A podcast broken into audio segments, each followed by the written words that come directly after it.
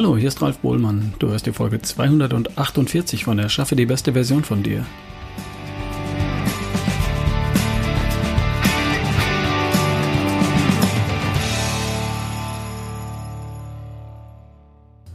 Dieses Wochenende, Ostern, Mitte April 2020, wollten wir, meine Familie und ich, in Hamburg verbringen, um die Hochzeit meines Bruders zu feiern.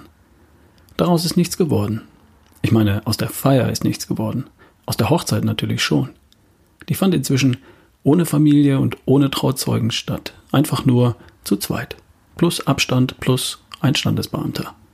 So läuft das halt in Zeiten von Corona. Ist halt so. Und die Feier, die holen wir irgendwann nach.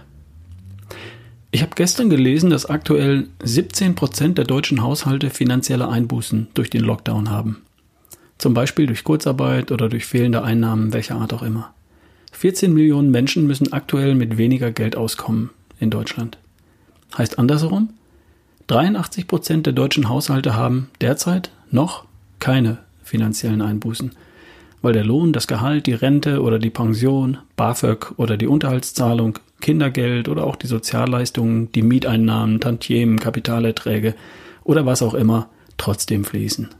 Also für gut 69 Millionen Menschen in Deutschland ändert sich aktuell finanziell noch nichts. Das ist beruhigend. Unter den Selbstständigen haben allerdings bereits jetzt mehr als 40 Prozent finanzielle Einbußen. In einem Artikel hieß es sinngemäß, die Schere öffnet sich durch den Lockdown nicht zwischen den Armen und den Reichen, sondern zwischen den Angestellten und den Selbstständigen. Die Selbstständigen sind aktuell wesentlich häufiger finanziell bedroht. Ich kenne das ja selbst. Bei mir sind praktisch von einem Tag auf den anderen sämtliche Veranstaltungen abgesagt. Von 100 auf 0. Innerhalb weniger Tage. Es gibt natürlich auch welche, die sich derzeit vor Arbeit nicht retten, nicht retten können. Und es gibt andere, die jeden Tag nachrechnen, wie lange sie die Miete, die Mitarbeiter, die Zinsen und die laufenden Kosten noch bezahlen können, bis das Konto leer ist. Ich habe heute früh mit einem Selbstständigen gesprochen, der in der Innenstadt ein Geschäft mit fünf Mitarbeitern betreibt.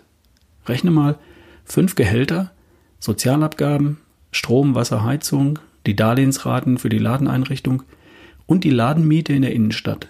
Und dabei bis jetzt seit einem Monat 0 Euro Einnahmen, weil der Laden geschlossen ist. Der Lockdown kostet den Bekannten jeden Monat den Gegenwert eines VW Golf. Und dahinter steht eine junge Familie mit zwei kleinen Kindern. Wir werden uns in den kommenden Wochen mehr und mehr Gedanken darüber machen, wie wir die wirtschaftlichen Folgen des Lockdown überwinden. Und die sind enorm. Ist ja klar, wenn ein ganzes Land mal für einen Monat oder mehr den Atem anhält und mal nix schafft, wie der Schwabe sagt. Wir haben rund 45 Millionen Erwerbstätige in Deutschland. Etwas mehr als die Hälfte der Menschen in Deutschland erbringt mit ihrer Arbeit die Wirtschaftsleistung, von der wir alle, alle Menschen in Deutschland leben müssen. Und die andere Hälfte, das sind unsere Kinder, Menschen in der Ausbildung und Menschen, die bereits ein ganzes Arbeitsleben lang gearbeitet haben. Also diejenigen, die in der Zukunft mal für uns alle arbeiten werden und diejenigen, die das früher schon getan haben, als wir noch die Kinder waren oder in der Ausbildung. So funktioniert unsere Gesellschaft. Was wir derzeit mit dem Lockdown tun, das ist der Versuch, diejenigen zu schützen, die vom Virus ernsthaft bedroht sind. Und das sind, so sieht es aus, praktisch ausschließlich Menschen mit mindestens einer häufig mehreren Vorerkrankungen. Es sind nicht per se die Alten. Es sind auch unter den Alten diejenigen mit ein, zwei oder drei Vorerkrankungen. Nur sind die in der Überzahl unter den über 80-Jährigen. Eines ist auch klar, auch junge Menschen mit ein, zwei oder drei Vorerkrankungen sind gefährdet. Die Jugend alleine stellt keinen Schutz dar. Boris Johnson ist übrigens genauso alt oder so jung wie ich, habe ich gerade gesehen. Ob er Vorerkrankungen hat, konnte ich in diesem Internet bisher nicht herausfinden. Heute konnte er übrigens das Krankenhaus wieder verlassen, nachdem er unter anderem drei Tage auf der Intensivstation verbracht hat.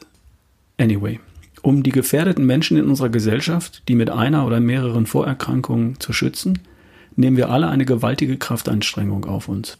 Und damit meine ich nicht, dass wir jetzt alle zu Ostern daheim hocken, anstatt im Kreise der Großfamilie Ostereier zu suchen. Die Kraftanstrengung besteht darin, das gesellschaftliche Leben und die Wirtschaft, also Produktion, Handel und Dienstleistungen, in weiten Teilen runterzufahren, anzuhalten und dann wieder raufzufahren. Das hat es in dieser Form noch nie gegeben. Nicht in Deutschland, nicht in Europa, nicht in den Vereinigten Staaten, in Mittel- und Südamerika, in Afrika, in Australien. Einige Länder Asiens haben etwas Erfahrung gesammelt im Umgang mit SARS in den Jahren 2002, 2003 und dann ab 2012 mit MERS. Aber nichts davon war annähernd vergleichbar mit dem, was derzeit passiert. Der Lockdown in Deutschland und in Europa, in großen Teilen Asiens und in den USA ist absolut einmalig in der Geschichte. Es werden gerade große Teile der Weltwirtschaft runtergefahren und angehalten. Praktisch alle großen Player sind oder waren ja bereits betroffen. China ganz am Anfang, die großen europäischen Industrienationen, die USA, nun auch Japan. Das wurde noch nie versucht. Niemand weiß, welche Folgen das hat. Wir werden uns alle überraschen lassen müssen, denn eine Wahl haben wir nicht. Unsere Regierung hatte keine Wahl. Die, die glauben, es ginge auch anders, sind einer nach dem anderen überrollt worden. Boris Johnson hatte noch die Hände von Corona-Infizierten geschüttelt und gemeint, es bräuchte keinen Lockdown. Und Donald Trump war sich sicher, dass bis Ostern das Virus von alleine verschwinden würde. Der eine musste selbst um sein Leben bangen und der andere beklagt inzwischen mehr Opfer als jedes andere Land der Welt. Was mich beruhigt, ist die Tatsache, dass der Lockdown in Deutschland offenbar zur rechten Zeit kam und auch gut und richtig umgesetzt worden ist. Wie ich darauf komme? Nun, in unseren Krankenhäusern ist es eben nicht zu einer Überbelastung gekommen und schon gar nicht zu einer Katastrophe, wie zum Beispiel im Norden Italiens. Im Gegenteil. Überall in Deutschland werden derzeit Corona-Patienten aus europäischen Nachbarländern behandelt. Überall in Deutschland. Weil wir in Deutschland noch Betten und Beatmungsplätze frei haben und anderswo die Kapazitäten erschöpft und überlastet sind. Bei uns nicht. Wenn es irgendwo kurzfristig zu Engpässen kommt, das war zwischendurch zum Beispiel in Nürtingen der Fall, dann können Patienten verlegt werden. Eine Bekannte von mir arbeitet in einer Corona-Station eines Stuttgarter Krankenhauses. Es gibt diese freien Kapazitäten wirklich und das ist nicht die Ausnahme.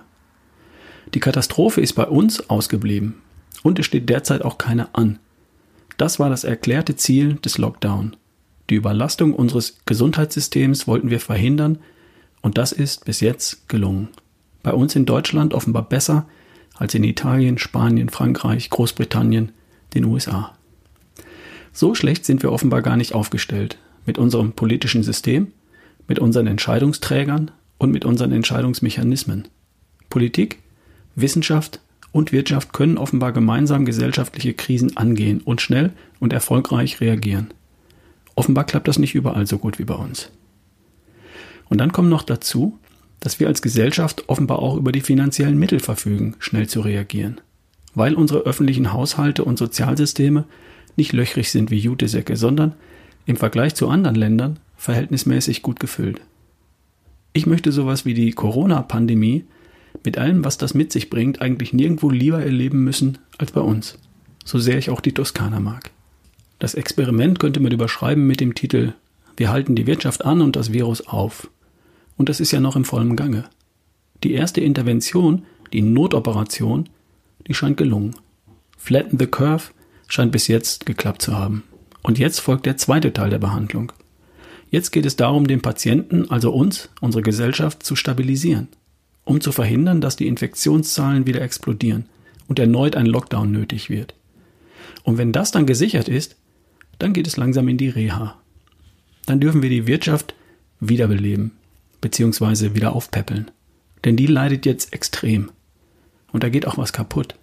Da gehen Unternehmen und Unternehmer über den Jordan, die, die vorher schon schwach und angeschlagen waren und leider auch neue, junge, kreative Ideen und Konzepte, die einfach nicht oder noch nicht die finanziellen Puffer hatten, um so ein weltweites Wirtschaftsereignis zu überleben. Und das ist sehr, sehr schade. Und was bedeutet das alles für mich und die beste Version von mir? Nun, eine neue Erfahrung. Ich habe in den 55 Jahren hier auf Planet Earth schon einiges erlebt. Die Ölkrise, das Waldsterben, das Ozonloch, den Rinderwahn, den Mauerfall, die Wiedervereinigung, den Verlust der D-Mark, den Jahrtausendwechsel, den Millennium Bug, die Anschläge vom 11. September 2001 und die Finanzkrise 2008. Nichts davon habe ich persönlich so sehr am eigenen Leib gespürt wie das hier. Alle anderen Dinge waren für mich irgendwie Krisen oder Ereignisse der anderen. Etwas, das überwiegend in den Nachrichten stattfand. Für mich. Aber das hier, der Corona-Lockdown, der betrifft praktisch jeden von uns unmittelbar. Und das ist neu.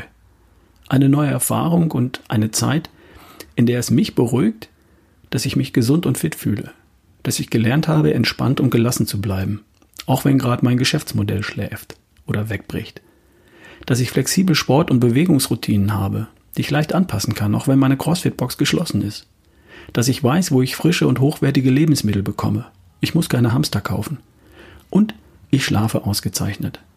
Die beste Version von mir bleibt in der Krise fit und optimistisch. Und wenn die Wirtschaft in die Reha kommt, also wieder aufgepäppelt wird, dann bin ich in Bestform. Und du sicher auch. Bleib gesund, bis die Tage. Dein Ralf Bohlmann.